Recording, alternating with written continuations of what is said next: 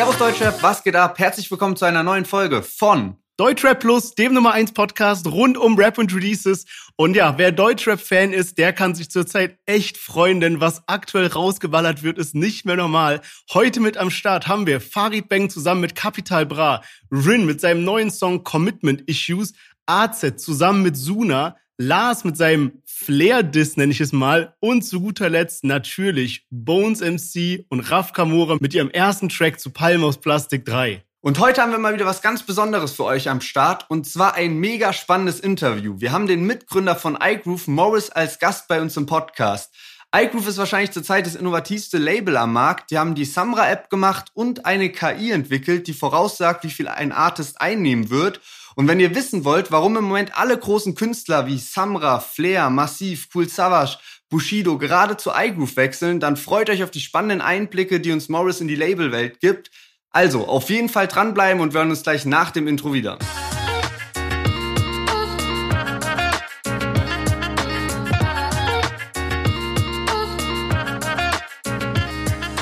Yes, es ist mal wieder Giveaway-Zeit. Von daher Dankeschön an unseren Partner 4Bro, die natürlich auch diese Folge unterstützen. Und danke, dass so viele von euch an dem Gewinnspiel teilgenommen haben. Es war echt heftig. Wie gesagt, wir verlosen gerade eine Getränkebox zusammen mit einer 4Bro Umhängetasche. Und wenn ihr weiterhin auch nichts von 4Bro verpassen wollt, dann checkt auf jeden Fall deren Instagram-Account ab. Da posten die täglich unterhaltsame Sachen. Und jetzt lösen wir es auf. Genau. Herzlichen Glückwunsch an Samira. Du kannst dich freuen über die 4Bro Getränkebox. Die ist jetzt gerade im Sommer bei über 30 Grad essentiell. Und natürlich auch eine Umhängetasche von 4Bro mit dabei. Damit es nicht zu Verwirrungen kommt, der Username von Samira war sam1.ra unterstrich. Herzlichen Glückwunsch. Wir werden dir natürlich auch auf Instagram schreiben, damit du uns die Adresse gibst und du schon bald dann dein Paket bekommst. Und an alle, die jetzt traurig sind, weil sie nichts gewonnen haben, keine Sorge, wir werden auch demnächst wieder ein Gewinnspiel veranstalten. Und jetzt erstmal viel Spaß mit der Folge.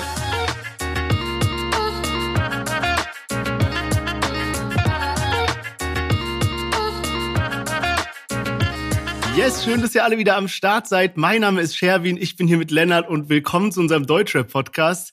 Und ja, Lennart, äh, sag doch mal, wie fühlt man sich so als Top Ten Podcast? ja, Mann, unfassbar einfach, was die letzten Tage abging. Also für alle, die es irgendwie nicht mitbekommen haben, es gibt ja diese bei Spotify so diese Charts äh, für Podcast Musik und ähm, da war immer unser großes Ziel dieses Jahr, die Top 10 zu erreichen. Und jetzt hat es tatsächlich in der letzten Woche geklappt. Und wir sind jetzt vier Tage hintereinander auch in den Top 10 gewesen. Also Höchstplatzierung Platz 9, heute auf Platz 11 abgerutscht. Aber bin jetzt auch hyped, wenn wir daher die neue Folge rausballern mit Interview und allem Möglichen, dass das wieder zurück in die Top 10 geht. Also pusht uns gerne weiter und ähm, ja, folgt uns und teilt das mit Freunden und so weiter. Ja, ey, zu witzig, wirklich. Ich konnte meinen Augen nicht trauen. Das war fast wie damals, als wir das allererste Mal in diesen Charts waren, so auf Platz 50 oder sowas. Da erinnere ich mich noch dran, da waren wir bei dir in deiner alten Berliner Wohnung und haben so random irgendwas gemacht und mal so zufällig die Charts gecheckt und auf einmal waren wir irgendwie da drin und wir sind so auf unser Leben nicht mehr klargekommen. Ja, stimmt, stimmt. Ey, zu wild. Und jetzt einfach Platz 9. Ich weiß, ich habe sowas ähnliches vorhin schon gepostet, aber es ist echt so krass, wenn du nicht irgendwie so einen Rücken hast, von einem großen Medienhaus kommst, irgendwie ein Promi an sich bist oder so und dann einfach Platz neun. Also ich, ich bin auf mein Leben nicht klargekommen. Aber gut, genug ähm, des Eigenlobs. Ich würde sagen, wir starten in diese Folge, weil letzte Woche war ja so Abriss mit den Songs. Diese Woche ist wieder Abriss und dementsprechend sind wir natürlich alle gespannt, wie das Chart-Update diese Woche aussieht. Ja, genau. Und mich hat's auch sehr überrascht, wie das Chart-Update dann war, denn Contra K und Sido, die hatten wir letzte Woche gar nicht mit im Podcast dabei. Die haben den Track Follow rausgebracht mit Leonie in der Hook. Und ähm, das ganze Lied ist jetzt einfach auf Platz drei gechartet, ist so ein bisschen angelehnt an dieses I Follow You, was, keine Ahnung, vor mittlerweile über zehn Jahren übelst der Radio-Hit war. Und ähm, ja, die sind auf Platz drei einfach. Pascha Nim dahinter auf Platz vier. Shindy hat ja auch neue Musik rausgebracht, ist damit auf Platz 13 gechartet und wen wir letzte Woche auch mit im Podcast mit dabei haben, war Mako und äh, der hat zusammen mit Mixu und McCloud richtig abgerissen auf Platz 15. Krass, nicht schlecht. Aber heftig. Ich hätte sogar fast ein bisschen was anderes erwartet. Aber äh, bin auch auf jeden Fall mal auf nächste Woche gespannt, weil ich habe schon mal so die aktuellen Zahlen hier, wie die Songs gerade stehen. Also bevor die Chartwertung einsetzt. Und da sind manche Songs schon so am Abreißen. Deswegen würde ich sagen, fackeln wir gar nicht lange, starten direkt rein mit unserem ersten Song für heute. Und zwar Farid Bang zusammen mit Capital Bra. Halt die Zeit an. Wir ziehen Kokain mit Weibern, Mode von Designern, bitte halt die Zeit an. Vielleicht schießt einer von den Neidern beim Vorbeifahren, beim Vorbeifahren. New York, Las Vegas, Berlin, Marbella. Mach jeden Tag Paper wie Scarface, bin ein Straftäter. Hey. Ich stehe alleine, ich fall alleine. Ich konnte mir gar nichts leisten, heute siehst du mich im Privatjet steigen. Ah. Yes, Farid Bang zusammen mit Capital Bra und wir hatten eigentlich jedes Release von denen jetzt dabei, was sie in letzter Zeit rausgebracht haben. Also von Karma, Molotow, Beretta, Renn, Renn und so weiter. Und ich hatte ja immer überall hier und da ein bisschen was zu meckern. Und jetzt kam der Song raus und ich war schon so, hm, mal schauen, was das wird. Aber ich muss sagen, ich feiere ihn richtig. Also er ist auch anders als die anderen Tracks, wobei man das fast über jeden sagen konnte. Also die waren wirklich sehr unterschiedlich, zumindest die, die sie als Videoauskopplung gebracht haben. Aber hier passt einfach alles für mich. Es ist so ein gelungenes Konzept. Es ist eine schöne Hook von Capi. Also, was heißt schön? Es ist halt so eine, so eine nice melodische Hook. Auch die Texte sind aufeinander abgestimmt. Beide fangen ihren Part an, indem sie so ein bisschen über so Städte, so Parts machen und so weiter. Es sind coole Lines dahinter. Und von daher ist das bei mir der Lieblingssong von denen, die sie aktuell rausgebracht haben. Ja, Mann, also haben wir sich auf jeden Fall noch überlegt, da eine Single rauszuhauen, jetzt wo auch das Album am Freitag released ist. Deutscher brandneu war ja irgendwie auch eine wilde Ankündigung, als dann plötzlich Farid und Kapi vor paar Monaten da das äh, Release bekannt gegeben haben, dass sie überhaupt zusammen ein Album machen. Ich habe selber noch nicht reingehört in das Album, bin aber auf jeden Fall auch hyped und werde mir das in den nächsten Tagen mal geben. Muss auch sagen, dass ich positiv überrascht bin von der Single. Also da gefällt mir auch Kapi richtig gut. Der Beat ist irgendwie nice. Die haben auch ein geiles Video dazu gedreht. Farid ist für mich immer ein bisschen so, die Stimme ist manchmal so gewöhnungsbedürftig. Also da merke ich ab und zu immer mal, dass ich mir dann auch so einen anderen Künstler irgendwie besser auf die Beats vorstellen könnte. Aber gerade bei dem Lied passt das irgendwie auch ganz gut.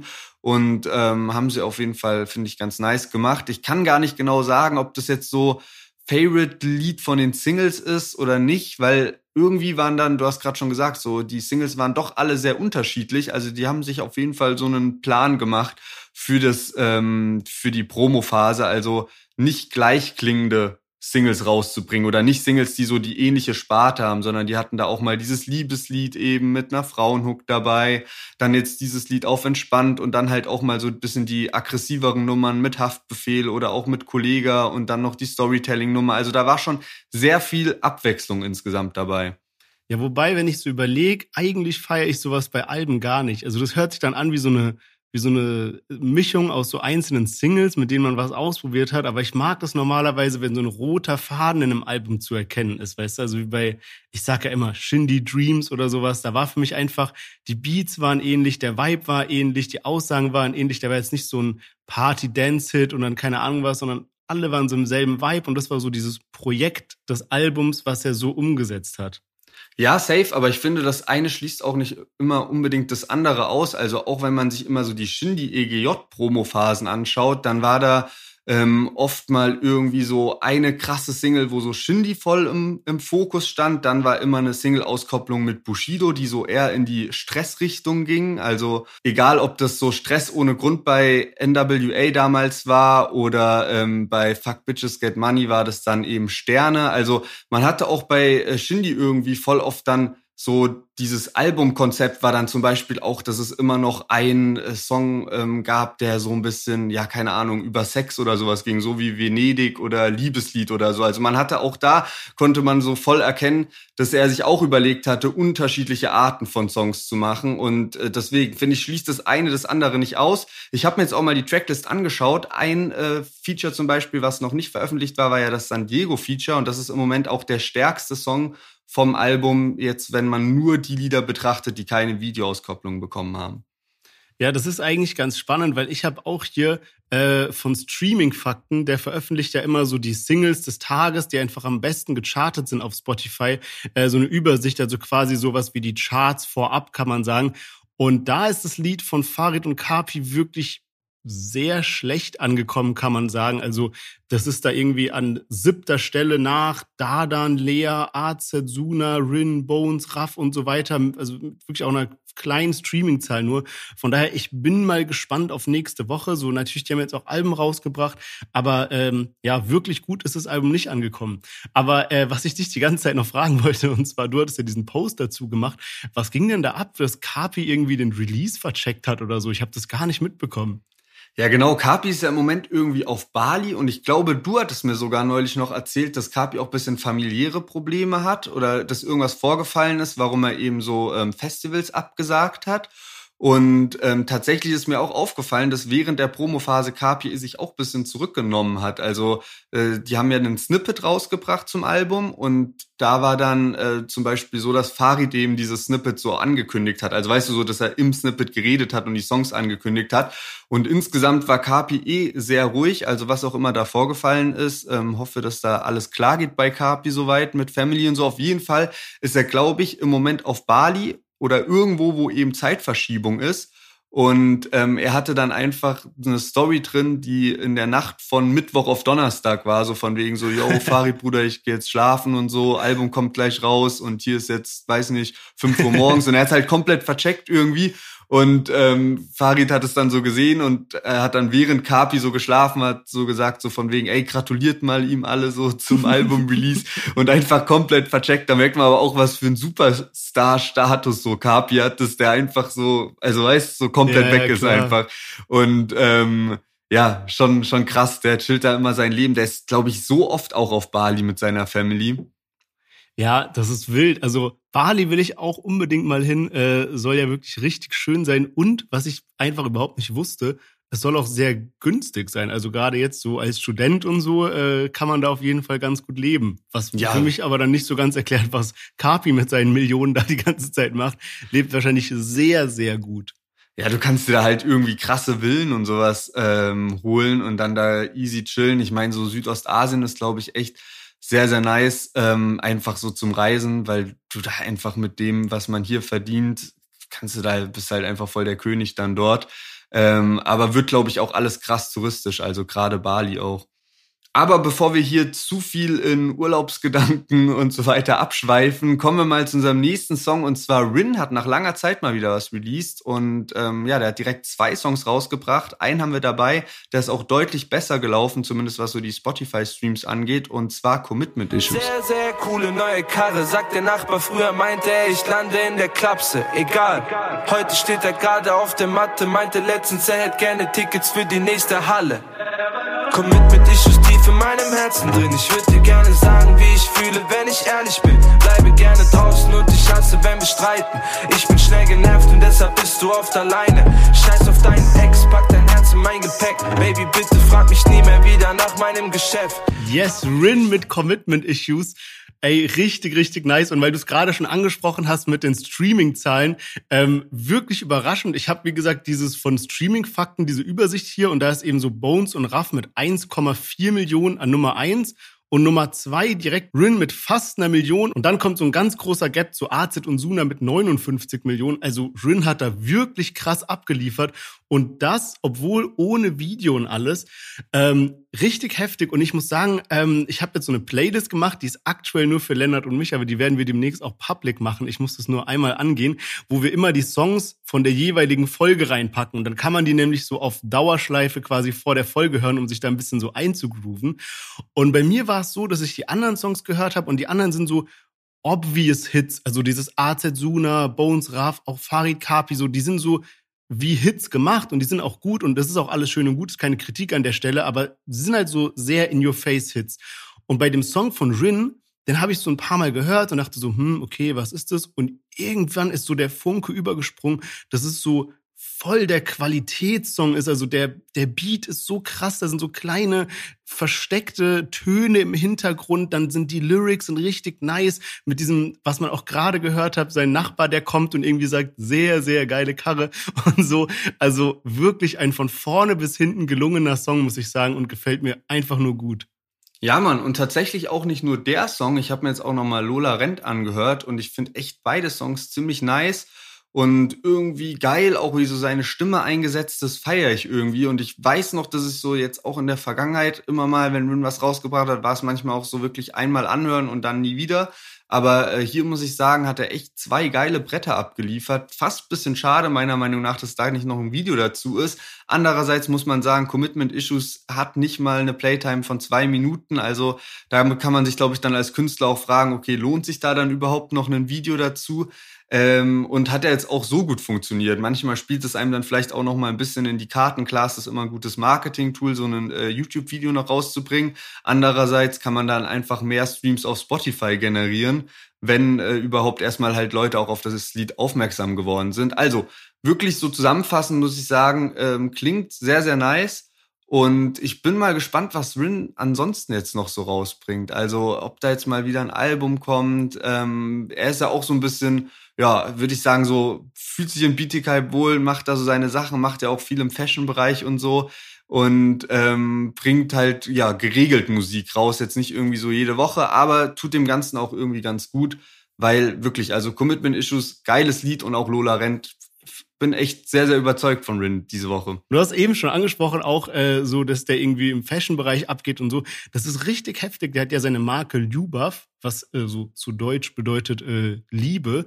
Und ähm, da, da, da bringt der eine Kollektion nach der anderen raus. Und was ich sehr besonders finde, auch mit so Special-Items, wie zum Beispiel so eine Gesichtscreme oder so, was man ja keine Ahnung, wann hat ein Rapper jemals sowas rausgebracht und er macht es so voll subtil, weißt du, er bringt so einen neuen Drop raus und so paar T-Shirts, eine Gesichtscreme, eine Sonnenbrille und so. Also wirklich heftig, was er da auf die Beine stellt. Ja, man, stimmt. Jetzt, wo du es sagst, erinnere ich mich auch dran, weil das hatte der auch bei diesem äh, GQ-Ding, wo man so seine 10 Essentials mitbringen sollte. Da hat er auch so seine eigene Gesichtscreme mit dabei gehabt. Also sehr, sehr nice und feiere das auch immer bei Ljubov so, weil das einfach so ein nicer Markenname ist. Du hast gerade schon gesagt, zu Deutsch Liebe, so vom Kroatischen übersetzt. Und ähm, ja, hört sich einfach, ich weiß nicht, ist einfach so ein geiles Wort und auch so dieser Schriftzug davon äh, sehr, sehr nice. Also nur Positives zu Rin heute. Und ähm, wer auch noch released hat, hast du auch gerade schon angesprochen, als du über Streaming-Zahlen geredet hast. AZ und Suna haben die zweite Single rausgebracht von ihrem kommenden Album und die heißt Karussell. Sie will Coca und rollt den Schein, das kann alles kein Zufall sein. Sondern tut sie am Kurto, fly. Ayo, ayo, sie singt alle meine Lieder nach. Allo, allo, auf der Party Plaza Tirana. Ich werfe raus mit Geld und sie mir Blicke zu wie Rihanna. Da draußen wird es hell und ich sag, komm, merk mir noch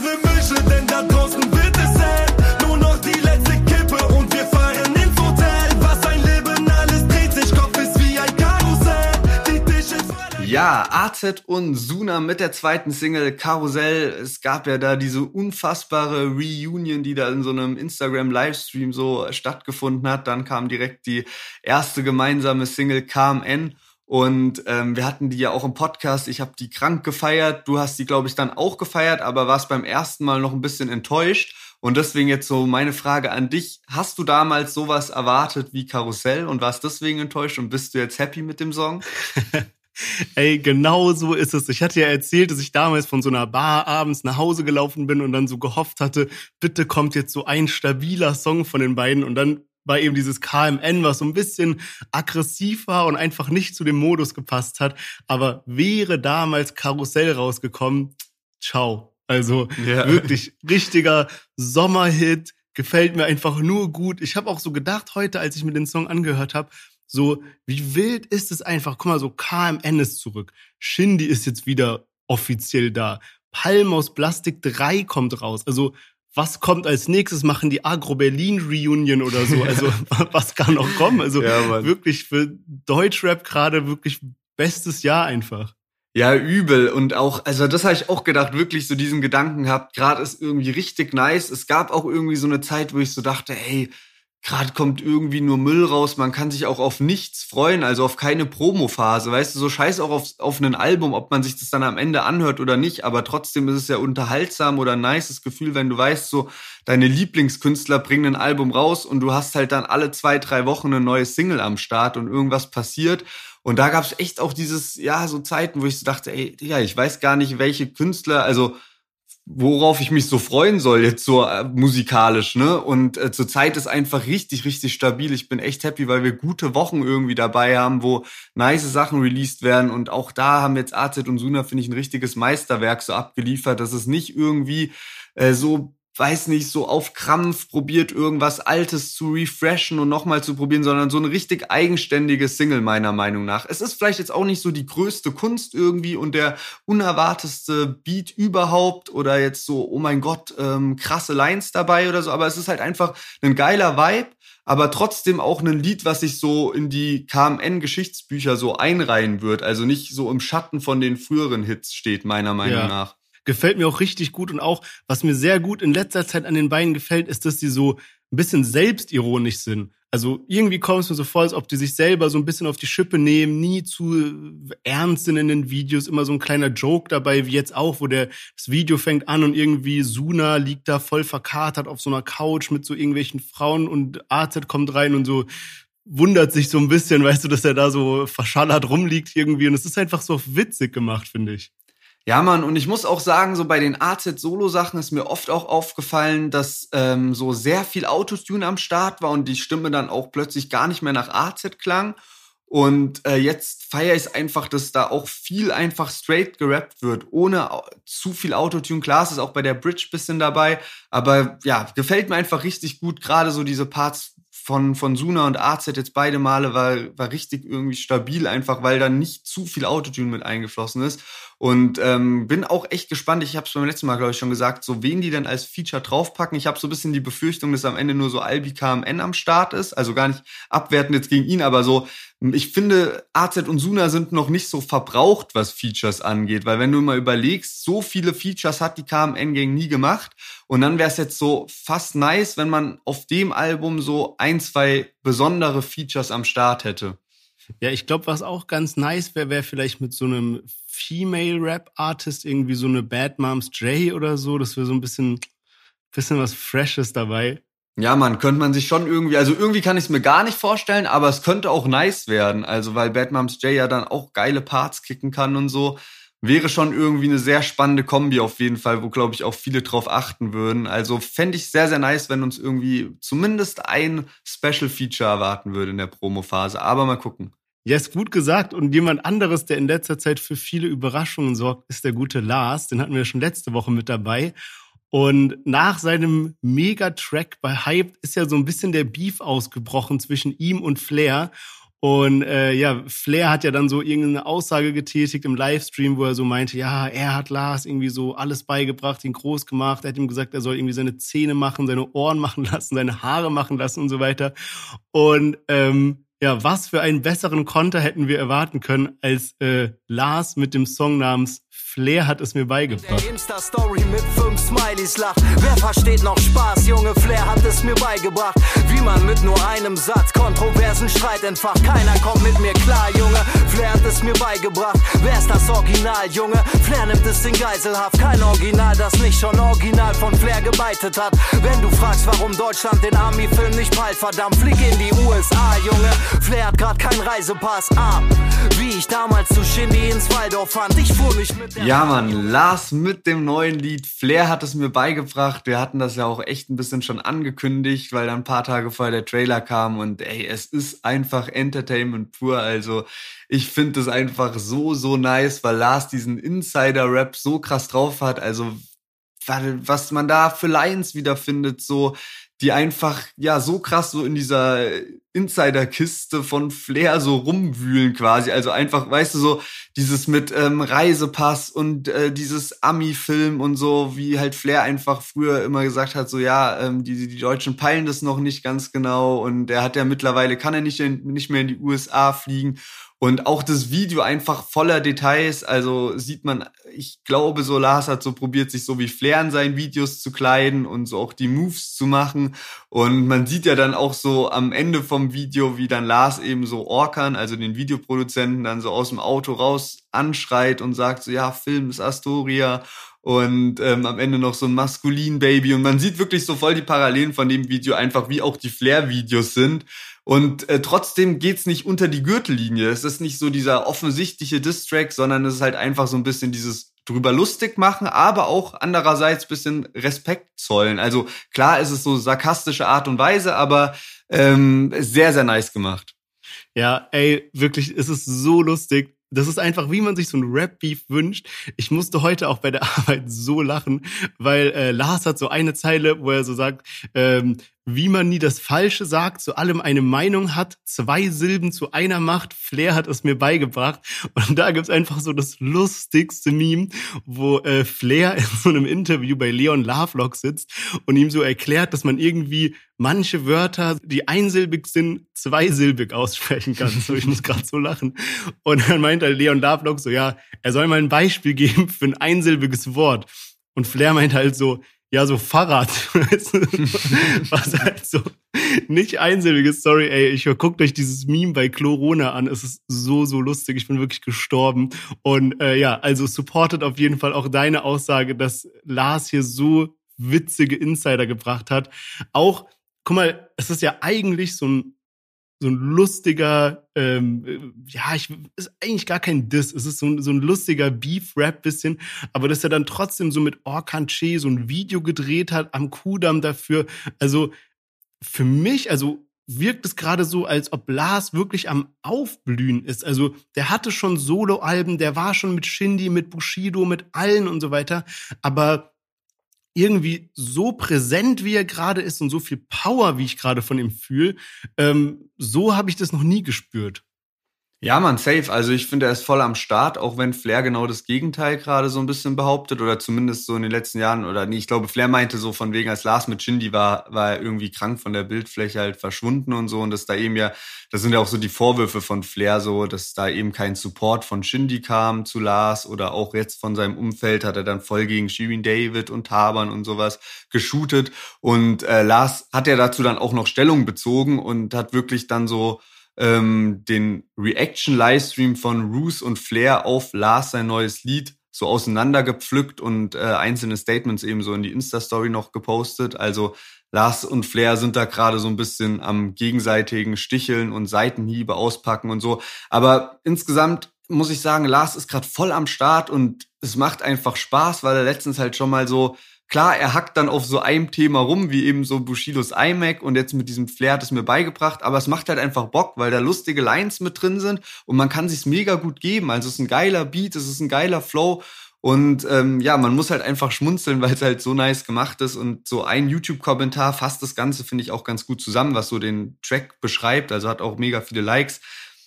Ich finde, den Song sollte man gar nicht als böse gemeinte Lächerlichmachung von Flair verstehen, sondern als ein bisschen ironische Glorifizierung des wohl meinungsfreudigsten, aber auch unterhaltsamsten Charakter im Rap-Game. Und äh, das fasst eigentlich so ganz gut zusammen. Also muss echt sagen, ich bin dankbar, dass Lars im Moment am Start ist.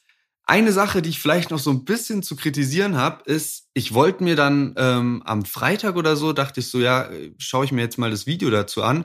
Und ähm, dann gebe ich eben so bei YouTube äh, Lars, Flair hat es mir beigebracht ein und sehe dann erstmal so, okay, ähm, mir wird jetzt dieser äh, Lars Topic Kanal vorgeschlagen. Also das, was eben so diese YouTube Premium kann man ja so wie Spot, also ist ja auch so ein Musikstreaming von YouTube, ne? Und da ist genau, dann nur so der Song. Video. Genau, ohne Video. Da ist dann so der Song eben hochgeladen und ähm, dann klicke ich so drauf hat auch mega viele Aufrufe schon, aber da kann man ja nicht kommentieren. Und dann denke ich so, hä, als ob der jetzt kein Video dazu rausgebracht hat. Da war ja sogar ein Trailer auf Instagram mit Video und so. Dann dachte ich schon so, ey, irgendwie richtige Shindy-Flashbacks gerade.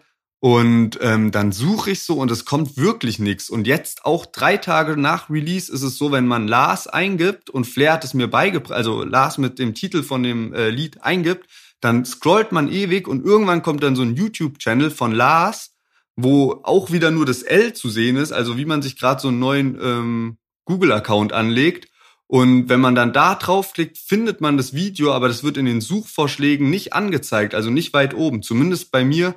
Und äh, das ist natürlich mega schade, weil jetzt sich so die Klicks so ein bisschen verteilen und das Video irgendwie nicht richtig auffindbar ist. Und ähm, also da auf jeden Fall nochmal irgendwie passende Tags hinterlegen oder so, damit das irgendwie äh, nice auffindbar ist. Das finde ich immer ein bisschen schade, weil da wäre eigentlich noch mehr Potenzial gewesen. Und äh, gerade bei so einem Thema sind natürlich auch so Kommentare und alles Mögliche wichtig, auch um das Lied dann zu pushen und auch in die Trends zu kriegen. Ja, safe. Das ist bei mir genauso und ich habe mich auch krass darüber gewundert. Und Flair auch, weil der hat dann so in seine Story gepostet und meinte so, hä, Lars, mach doch Kommentare an, wenn du schon so Distrack machst. Und Lars halt so, hä, Kommentare sind doch an, weil die so aneinander vorbeigeredet haben. Flair dachte auch, dieses ohne Video ist es, aber Lars dachte halt das mit dem Video. Ich weiß auch nicht, wie es dazu kommen konnte, weil eigentlich ist der YouTube-Algorithmus ja schon schlau genug, dass er dir das anzeigt, was du suchst. Ähm, bisschen komisch, aber auch, du hast es eben so ein bisschen angesprochen, dass der Beef so lustig und spaßig ist. Aber wenn man mal so die Aussagen sich anguckt, ist es für Flair sogar sehr ernst so ein bisschen. Und Lars äh, postet das halt auch die ganze Zeit, dass er so sagt, so, yo, ich habe so einen spaßigen Trigger-Song gemacht, der so wirklich lustig ist. Und du machst nichts anderes, als mir zu drohen, von wegen, ich weiß, wo du wohnst, pass auf, was du jetzt machst und so weiter, also auf so Ernste zu drohen. Und ähm, also will hier null Partei ergreifen, weil ich wirklich beide sehr sympathisch finde, sowohl Flair als auch Lars.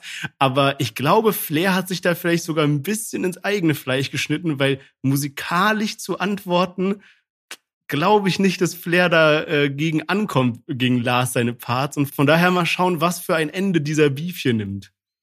Ja, Mann, ich bin auch gespannt, wie das weitergeht. Ähm, ey, ich weiß nicht, ob ich das beim letzten Mal schon gesagt habe. Manchmal habe ich so Gedanken und dann weiß ich nicht, ob ich das wirklich im Podcast losgeworden bin. Aber ich fände es wirklich so, so nice und so unterhaltsam. Und das hat jetzt das Lied nochmal bestätigt, wenn Lars einfach zuständig wäre für jeden deutsche Beef, den es gibt. Und ähm, im Hintergrund einfach Texte schreibt, Distracks schreibt und ähm, dann kommen die raus. Weil, ey, no joke, der kann sich in jede Rolle reindenken und dem fallen so witzige Sachen ein, hat man jetzt gesehen, gegen Bushido, gegen Flair. Wenn ich mir jetzt vorstelle, so einen Lars schreibt für Samra einen Kapi-Distrack, für Kapi einen Samra-Distrack, für Bones einen äh, Flair-Distrack, für Flair einen Bones-Distrack, so. Also das wäre einfach Unterhaltung pur. Ähm, vielleicht äh, wäre das ja auch mal ein Projekt für Lars, einfach aus der Sicht von anderen Rappern die ganze Zeit Distracks zu schreiben. Aber äh, haben wir direkt schon über Bones geredet. Ähm, der ist jetzt mal wieder am Start und zwar mit Raf Kamora zusammen. Also die nächste Reunion. Die beiden waren ja trotzdem die ganze Zeit befreundet und so weiter und so fort. Trotzdem hat es lange Zeit so ausgesehen, als würde niemals Palm aus Plastik 3 rauskommen. Unter anderem natürlich auch wegen Raf Kamoras Karriereende, was er mittlerweile aufgehoben hat. Aber jetzt ist es soweit, ähm, die erste Single-Auskopplung, sechs Jahre nach dem Start von Palm aus Plastik, äh, ist jetzt draußen und äh, der Song heißt Letztes Mal. Es ich.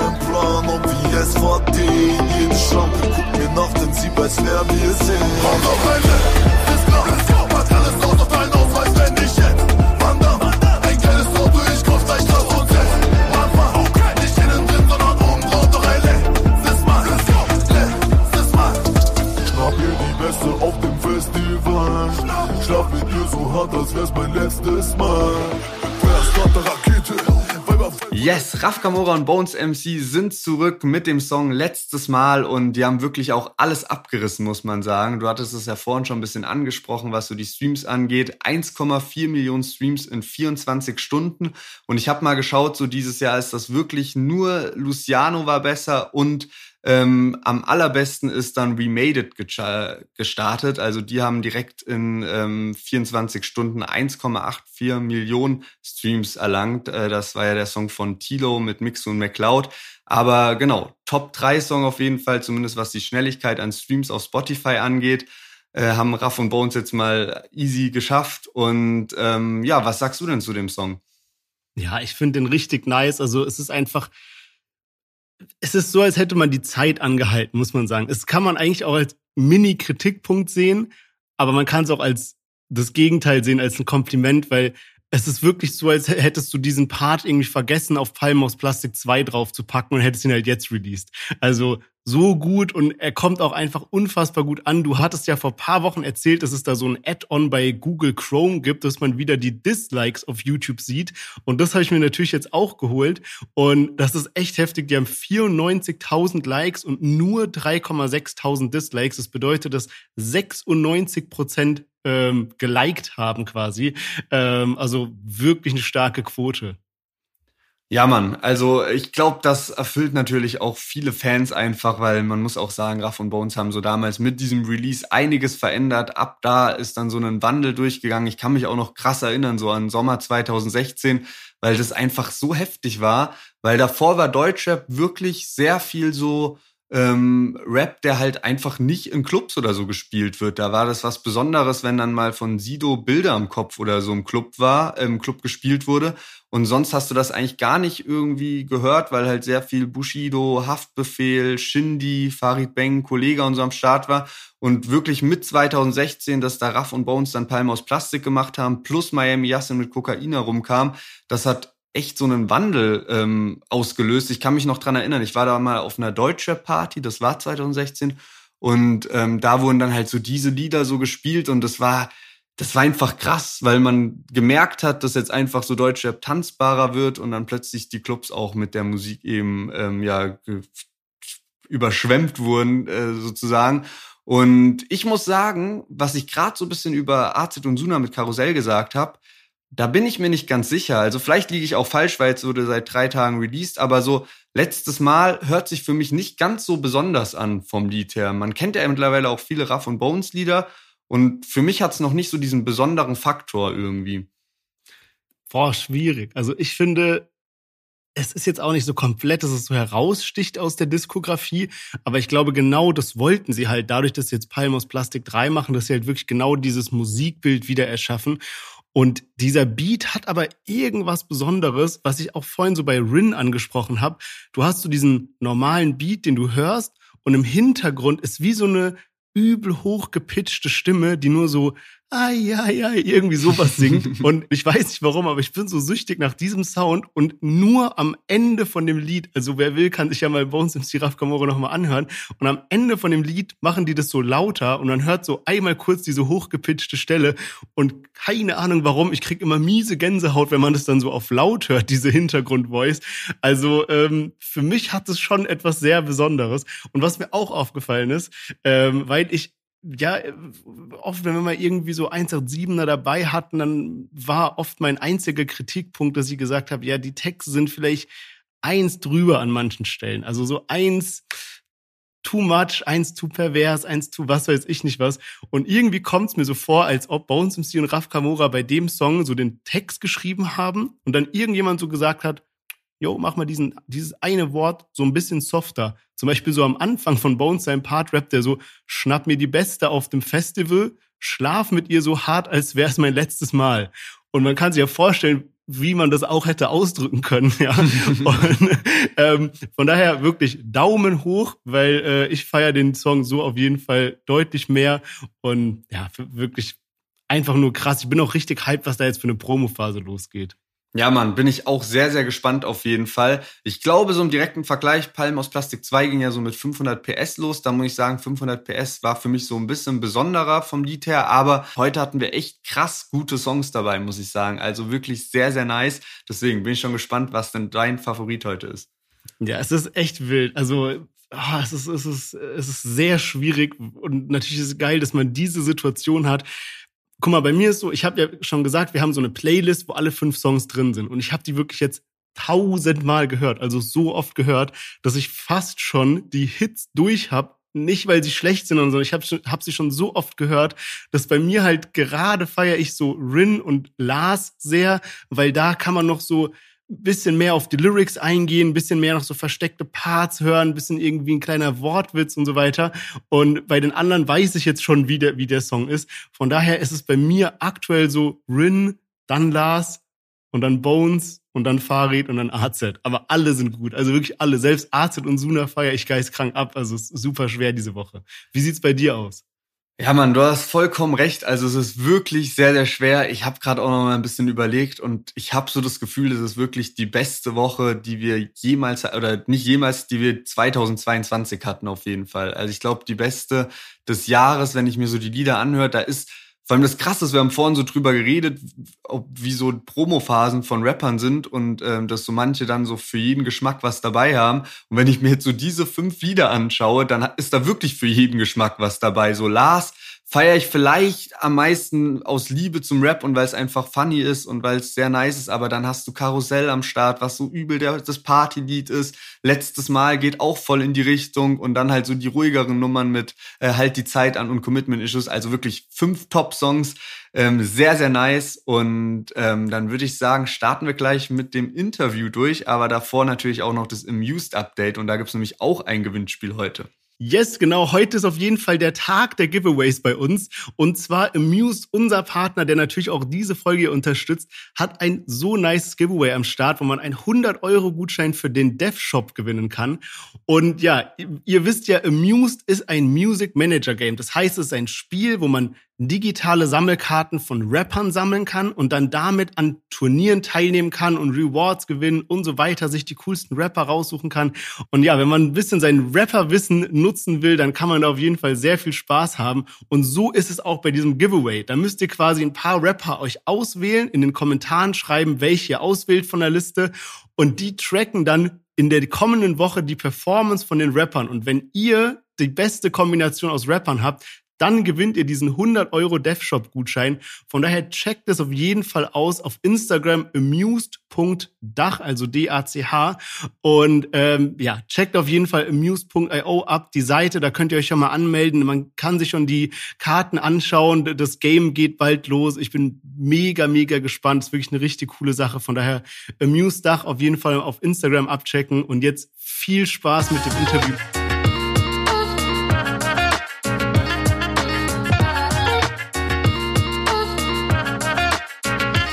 Ja, cool, Morris, dass du am Start bist. Äh, wirklich ein sehr, sehr spannender Gast bei uns im Podcast, weil wir eben schon so oft über iGroove gesprochen haben. Also äh, man konnte sich ja quasi gar nicht die Augen davor verschließen, wenn man gehört hat, Savage und Samra und Flair und alle und natürlich ganz groß Bushido war ja auch in den Nachrichten, als er zu euch gewechselt ist. Der hat ja dann auch Interviews gegeben und wenn ich mich richtig dran erinnere, war das auch so, dass irgendwie alte Alben von ihm dann erst auf Spotify und so weiter verfügbar waren, nachdem er dann bei euch war. Und dann ging es aber ganz schnell, bis man die hören konnte, ne? Genau, richtig. Ja, also richtig, richtig cool. Ja, ähm, wir wollen heute mal so ein bisschen darüber quatschen, so ja, was ist iGroove? Warum hat das so eine große Präsenz in der Deutschrap-Szene? Was macht ihr eigentlich? Was macht euch so besonders? Und vielleicht ist es am einfachsten erklärt, wenn wir uns mal in die Lage eines Künstlers reinversetzen. Jetzt, wenn wir uns mal vorstellen, ich bin jetzt irgendwie ein aufstrebender äh, Rapper und äh, merke auf einmal, okay, so ganz alleine kriege ich nicht mehr alles ge gehandelt independent und jetzt bin ich auf der Suche nach einem Label. Was für Optionen habe ich? Wo könnt ihr mich unterstützen? Ja, ich glaube, wenn du schon an dem Punkt äh, angekommen bist, wo du nicht mehr alles alleine handeln kannst, dann hast du doch schon mal eine Schwelle überschritten, wo du doch schon eine gewisse Reichweite ähm, erreicht hast. Und dann wird es natürlich schwierig. Ich glaube, die ersten Schritte sind immer sehr einfach zu erreichen. So, okay, ich will meine erste Single releasen oder ich will meine ersten zehn Singles releasen. Dann kommst du aber irgendwann an eine Schwelle, wo du sagst, okay, ich glaube, jetzt brauche ich eine saubere Übersicht. Ich muss wissen, was verdiene ich, zu welchem Zeitpunkt bekomme ich denn wieder Geld zurück vom Vertrieb, damit ich das wieder frisch investieren kann. Wie komme ich in die Playlisten rein? Äh, wie kann ich sehen, ob ich in einer Playliste drin bin und was ich da verdiene? Wie verhalten sich meine Zielgruppen? Also wie sieht überhaupt meine Zielgruppe aus? Und genau da setzen wir an. Also wir versuchen, sehr viel Transparenz in die Musikindustrie einzubringen und haben halt iGroove so gebaut, dass es an möglichst viele Shops und Social Media Portale angeschlossen ist, so dass wir möglichst viele Daten bekommen und diese Daten dann ja für den Künstler aufräumen und ihm dann sehr übersichtlich auch anzeigen können. Und das macht iGroove, glaube ich, so so speziell. Ein Künstler ähm, kommt zu uns und weiß sehr schnell Bescheid, wie seine finanzielle Situation ausschaut, wie seine Chancen auf Playlisten ausschauen und viele andere wichtige Aspekte einer, einer Karriere. Und wie, wie könnt ihr das vorhersehen? Also ich habe mir vorhin ein paar Sachen auf eurer Seite durchgelesen, dass eben gerade dieses Thema Vorschuss so einer eurer größten Benefits ist. Da stand auch so eine Quote von äh, Kitty Cat dabei, die übrigens auch bei uns im Interview war. Das war unser allererstes Interview, war noch katastrophal von unserer Seite aus, nicht von ihrer Seite aus. Aber ähm, ja, was hat es mit diesem Vorschuss auf sich? Wie könnt ihr das errechnen? Also damit wir einen Vorschuss errechnen können, braucht ein Künstler auf jeden Fall einen, einen gewissen Katalog. Also es braucht schon Musik von dem bei Spotify oder sonst irgendwo verfügbar, damit wir historische Daten analysieren können. Und was wir gemacht haben, ist, wir haben halt eine künstliche Intelligenz gebaut, die aus den historischen Daten eine Zukunft errechnen kann. Ich kann jetzt nicht ins wow. Detail gehen, wie das genau funktioniert, aber wir, wir verwenden da verschiedene Parameter und berechnen aus diesen Parametern, aus der Historie, aber auch aus Social Media Wachstum etc., errechnen wir das Potenzial eines Künstlers und wenn wir das Potenzial quasi errechnet haben, können wir sagen, okay, in den nächsten sechs bis 24 Monate wird diese Entwicklung ungefähr so weitergehen. Natürlich ist die sehr genau, also wir sagen, es ist, es ist 98,5 Prozent genau. Das bedeutet aber auch, dass sich der Künstler genau gleich weiterentwickelt, wie er sich in der Vergangenheit entwickelt hat. Wenn der plötzlich einen, äh, einen TikTok-Hype erlebt, dann äh, äh sind wir natürlich daneben. Dann entwickelt äh, der Künstler sich besser, als wir erwartet haben.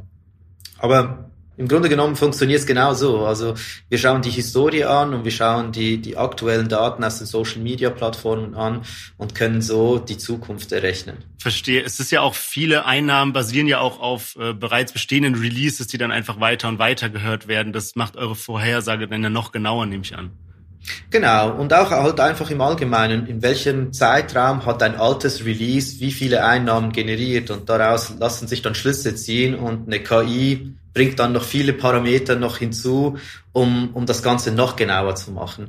Also man braucht auch keine KI, um es unbedingt zu berechnen. Man kann es natürlich auch auf einem auf einer Excel-Tabelle ja. sich ausrechnen mit einem paar äh, mit ein paar Formeln. Aber ich glaube, die Genauigkeit macht es halt aus. Die KI lernt halt mit jedem Monat, wo wir neue Abrechnungen bekommen, lernt sie dazu, noch genauer zu werden. Und wir sind halt jetzt an einem Punkt, wo sie schon sehr, sehr genau ist und, und wir prüfen ja seit fast zwei Jahren schon, okay, was hat sie vor zwei Jahren vor, vorgegeben, die KI, und was ist heute passiert und merken halt, dass wir immer, immer näher an diese 100% Genauigkeit kommen. Das ist richtig spannend. Richtig, richtig spannend. Und einen anderen Punkt, den du eben auch schon angesprochen hast, du hast gesagt, man kann sehen, in welche Playlisten man reinkommt oder drin ist. Und ich habe auch gelesen, dass ein, einer eurer Services, die ihr anbietet, eben dieses Playlist-Pitching ist. Was genau hat's denn damit auf sich? Also wie kommt man in die Playlisten rein? Also wie man in die Playlisten reinkommt, das, das ähm, hat ganz viele verschiedene Faktoren, wie man da reinkommt. Aber was wir als Service anbieten, ist, dass wir die Musik nehmen, die über uns vertrieben wird oder veröffentlicht werden soll, und wir halt möglichst viele Daten sammeln, um das dann an Spotify und Apple etc. zu schicken, um die Musik zu präsentieren. Also jetzt nicht nur die Musik, sondern Dazu gehört zum Beispiel auch schon ein Ausschnitt aus dem Videoclip oder eine Kurzbiografie des Künstlers. Aber mittlerweile gehen wir schon so weit und wir counten die Creations auf TikTok und schicken schon mal mit, wie viele Creations von diesem Song auf, auf TikTok schon entstanden sind. Oder wir schauen uns an, was ist mit einem Trailer auf Instagram passiert, wie viele Views, wie viele Kommentare. Also wir versuchen dem, dem Kurator ein möglichst genaues Bild der Erfolgschance eines Songs zu liefern, damit er seine Entscheidung, ob das in eine Playliste reinkommt oder nicht, besser äh, machen kann. Ist ja eigentlich auch ein großer Vorteil von euch oder auch ein Vorteil für den Kurator, dass ihr so datenbasiert arbeitet, weil ihm gibt es ja dann natürlich auch eine größere Sicherheit, dass die Songs, die er in die Playlist reinmacht, ähm, ja, besser ankommen bei der breiten Masse, als wenn er sich auf irgendwelche Aussagen verlassen müsste. Ja, der Kurator an sich hat natürlich seine eigenen Tools, die er nutzen kann. Also ähm, die haben interne Tools, wo auch äh, viel vorhersagen können. Ja. Also äh, Spotify und Apple sind auch äh, Meister in der Datenauswertung. äh, deswegen äh, haben sie natürlich schon viele Daten. Aber ich glaube, wir liefern einfach nochmal zusätzliche Daten, die vielleicht bei Ihnen noch nicht ähm, ähm, angezeigt werden im System oder die wir halt persönlich vom Künstler erhalten. Also wenn wir natürlich Fotos oder Trailer-Vorschauen erhalten, dann äh, können wir das so mitliefern. Das ist echt cool. Was würdest du denn sagen, simpel ausgedrückt, ist jetzt der große Unterschied zu einem Major-Label? Ja, also ich glaube schon, die Arbeitsweise ist halt der große Unterschied. Wir sind halt so ein Hybrid zwischen einem Major-Label und einem digitalen Vertrieb. Also wir positionieren uns in der Mitte und sagen halt, okay, wir versuchen diese Welten miteinander zu vereinen. Wir nehmen das Beste aus dem, aus dem Major-Business und das Beste aus einer ganz einfachen digitalen Plattform und vereinen das. Also wir sind genau in der Mitte und versuchen halt das Beste aus beiden Welten miteinander zu vereinen. Ja, du hast mir das ja eben schon gezeigt, was man dann da für eine Übersicht hat und ein Dashboard, wo man alle seine, seine Einkommensströme und seine Playlisten, seine Statistiken und alles Mögliche in einem Dashboard hat. Das sieht auf jeden Fall sehr, sehr professionell aus, ist auch sehr angenehm zu bedienen. Ich habe dir eben schon gesagt, ich würde mir sowas für unseren Podcast wünschen, weil da sind die Insights nicht ganz so äh, stark wie bei, äh, wie bei euch. Von daher ähm, sehr, sehr cool. Das äh, gefällt mir wirklich sehr.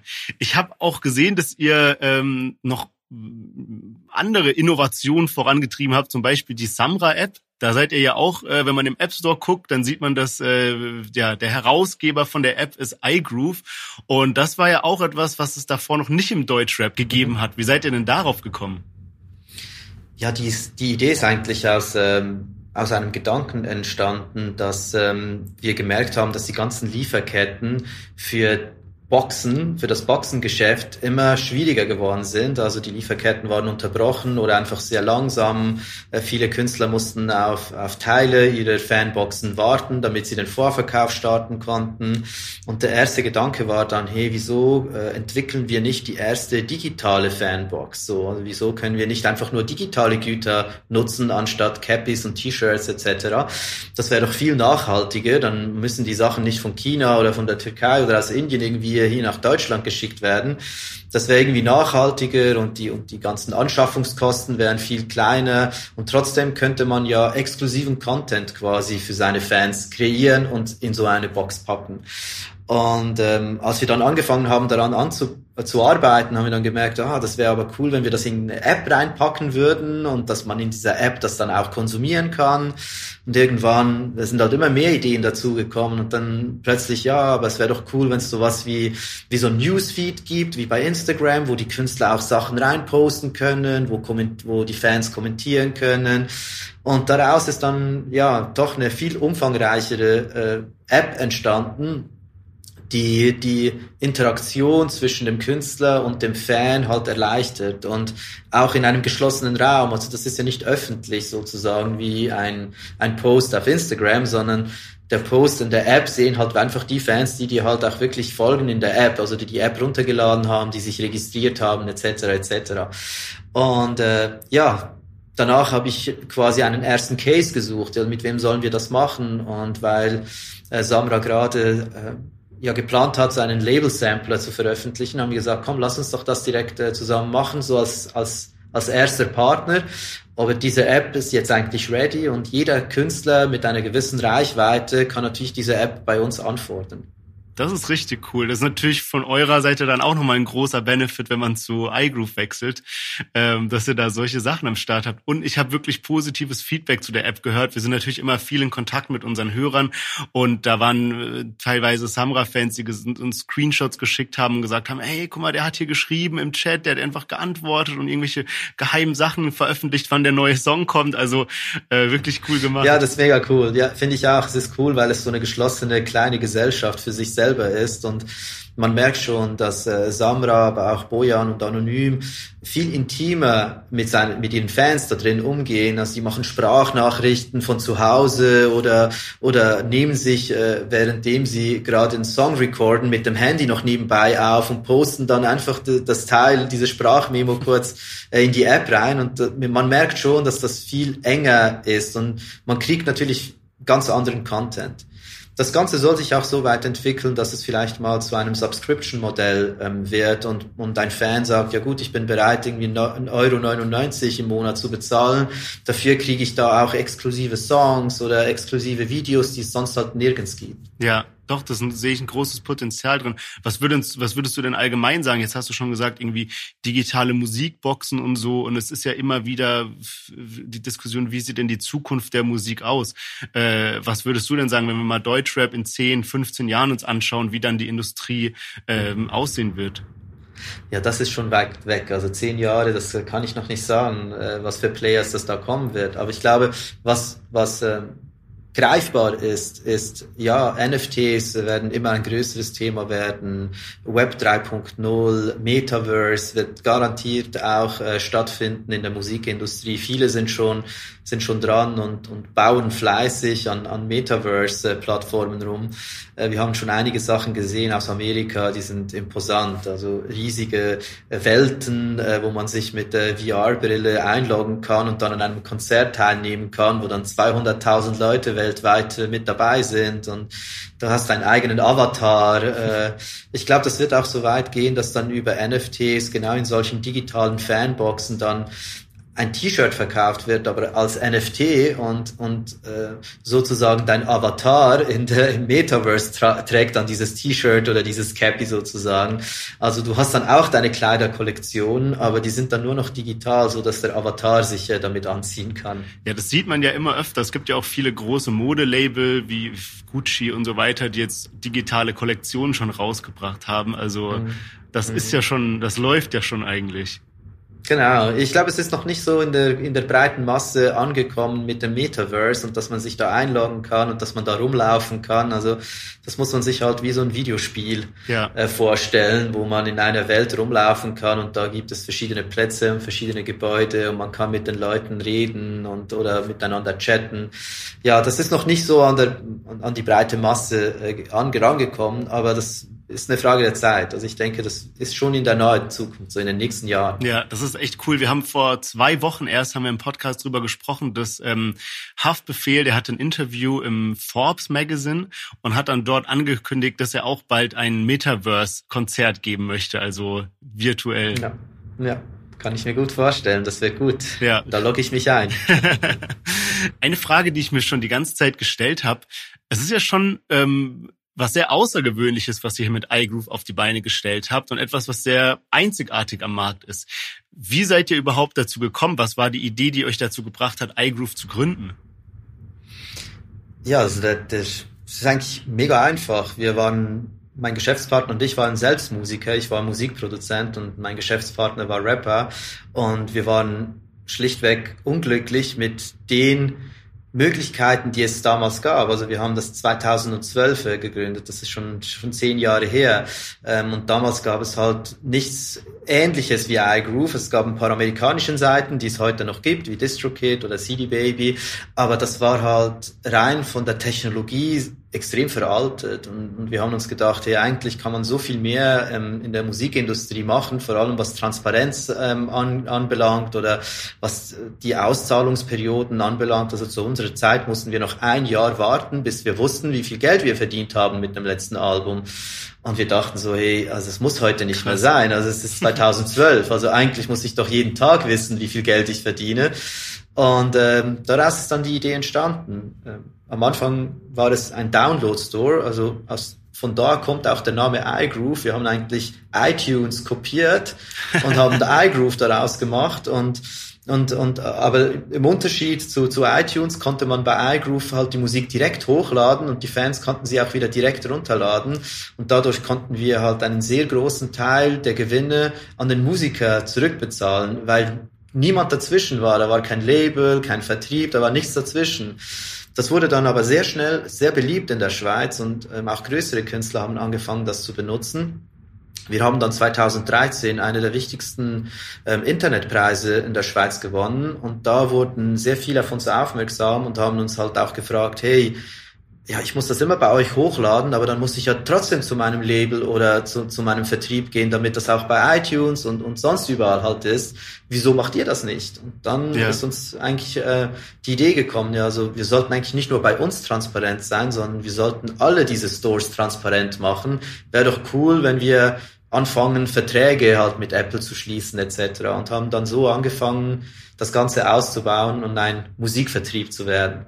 Das ist ja echt cool. Und ähm, jetzt hast du gesagt, in der Schweiz angefangen. Natürlich sehr klar, seid ihr auch in Deutschland. Seid ihr schon international? Also habt ihr auch Künstler aus anderen Ländern noch? Ja, wir sind also weltweit tätig. Ähm, wir sind aber am bekanntesten tatsächlich in Deutschland, weil wir in Deutschland auch sehr viele große Künstler zu uns geholt haben. Ähm, der nächste Markt, den wir gerade jetzt angehen, ist Amerika. Da sind wir schon sehr gut unterwegs, reden mit sehr viel großen Labels und großen Künstlern. Und man merkt, dass halt auch in Amerika, äh, dass dieses Bedürfnis halt da ist von, von Transparenz und Fairness und, und ja, in den ersten Gesprächen hat man schon, schon sehr deutlich gemerkt, dass es ziemlich sicher auch da sehr erfolgreich äh, werden wird. Ja, richtig cool.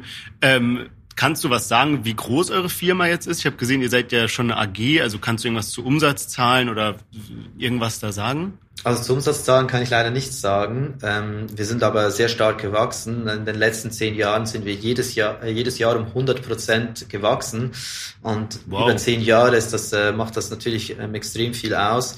Und äh, ja, wir sind ungefähr 35 Mitarbeiter äh, in der Firma. Davon ist ungefähr ein Drittel sind technische Mitarbeiter, also Programmierer, App-Programmierer etc. Ähm, ein Drittel sind halt A&Rs, äh, die äh, oder oder halt im Servicebereich halt mithelfen an Produkten zu arbeiten und der letzte Drittel ist halt das Management quasi von von iGroove und die Geschäftsführung. Ja, apropos äh, Mitarbeiter, auch ein guter Punkt, da habe ich mir nämlich ja auch eine Notiz gemacht und zwar äh, Cool Savage und Debo sind bei euch ja auch irgendwie äh, mit verbandelt oder die sind nicht nur als Künstler, sondern auch als Mitarbeiter oder Manager tätig. Ja, die sind sogar beide nicht als Künstler bei uns. Ähm, die sind eigentlich nur operativ tätig. Savage mittlerweile nicht mehr. Ähm, der hat das mal ein Jahr lang gemacht im E&R-Bereich, aber das wurde ihm auch zu viel. Also er wurde dann auch von, von allen Seiten dann angeschrieben und man soll ihn signen und er soll uns zwar zu iGroove bringen.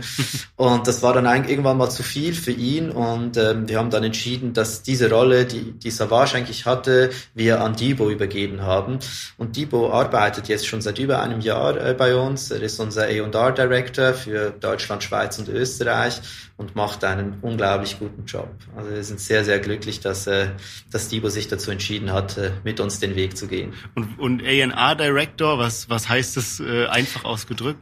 Ja, E&R Director ist eigentlich die Person, die ein Team unter sich hat und dieses Team äh, schaut halt äh, immer nach neuen Künstlern oder betreut bestehende Künstler und schaut halt, dass sie sich wohlfühlen, äh, dass sie glücklich sind, dass sie das bekommen, was sie brauchen. Das ist halt so die Ansprechperson, die direkte bei iGroove für einen Künstler.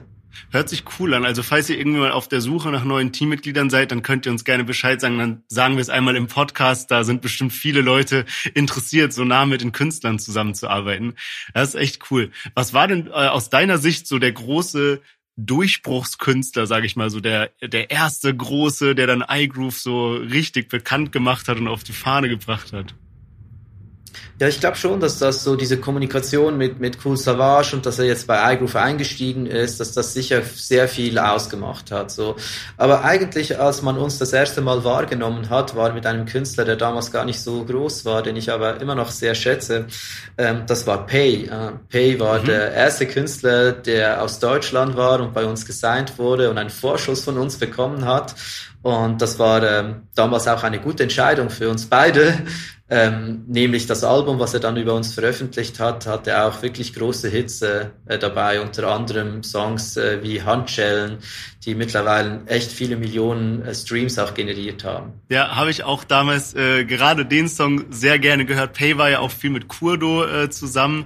Ähm, und äh, ja, cool, spannend, richtig mhm. cool. Mhm. Ja, ist schon lange her. und du hast du privat auch äh, Deutschrap, weil du hast gesagt, du warst äh, Musiker und dein äh, Mitgründer war Rapper. Das heißt, äh, hörst genau. du auch Rap?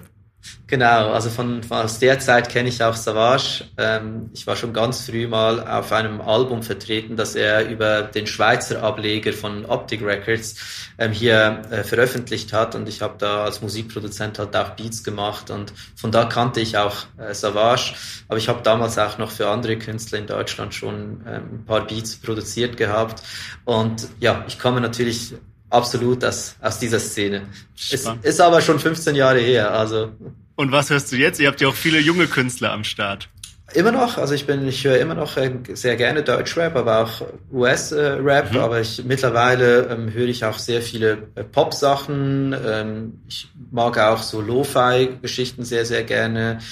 Ja, ich bin sehr breit gefächert, was die, was die Musik angeht. Also es, mir gefällt, gefallen sehr viele Dinge. Ja, das finde ich witzig. Das habe ich nämlich auch eben gesehen. Und zwar ähm, lustiger Zufall. Dieses Lo-Fi höre ich auch privat sehr viel, wenn ich lerne. Und dann äh, mache ich das immer an, so im Hintergrund.